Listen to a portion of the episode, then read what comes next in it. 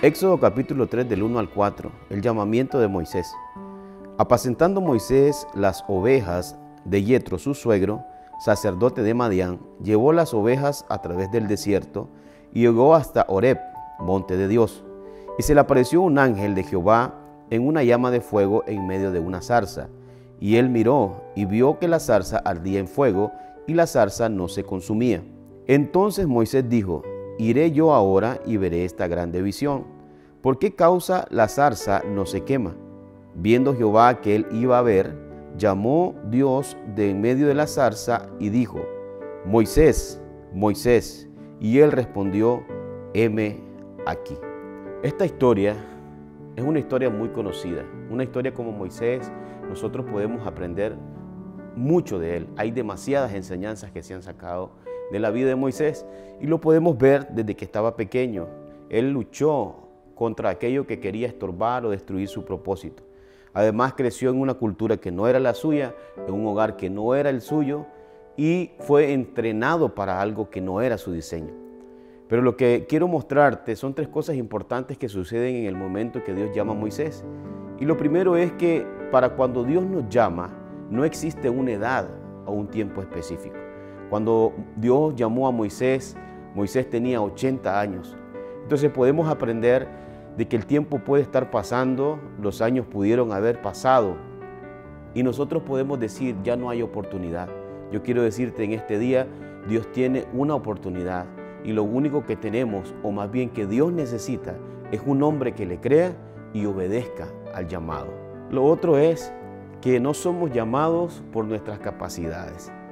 Porque podemos ver a un Moisés, después de todo el proceso que vivió, de todas las circunstancias que pasó, que había perdido la confianza en él mismo.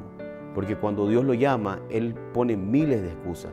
E incluso Él no se ve capacitado para hacerlo. Pero eso es lo impresionante del Señor, que no nos llama por lo que somos o por lo que podemos tener. Dios nos llama porque Él nos conoce, conoce quiénes somos y conoce de qué estamos hechos. Yo te puedo decir a través de mi vida, si me preguntaras hace 14 años si yo pensaba estar donde estoy hoy, ni siquiera se me ocurría. Pero había un Dios que conocía mi diseño y conocía mi propósito.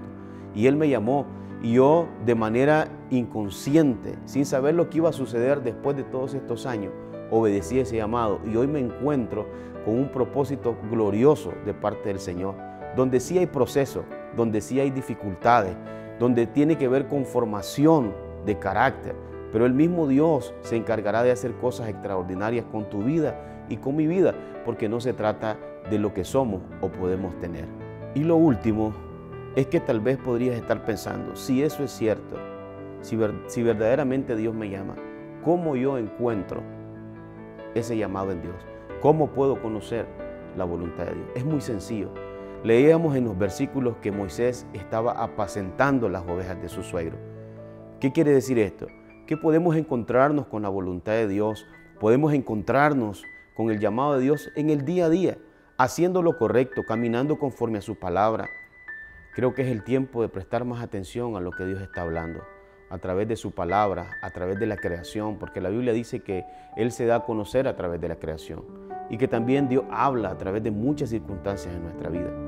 Es tiempo de escuchar la voz del Señor, el llamado del Señor y cumplir su voluntad. Solo necesitas abrir tu corazón y obedecer a lo que Dios te está pidiendo. Pero también recuerda que esta decisión no solo te involucra a ti, sino a tus generaciones. Espero que estés listo para cuando Dios te hable y obedezcas para cuando Dios te lo pida. Que Dios te bendiga.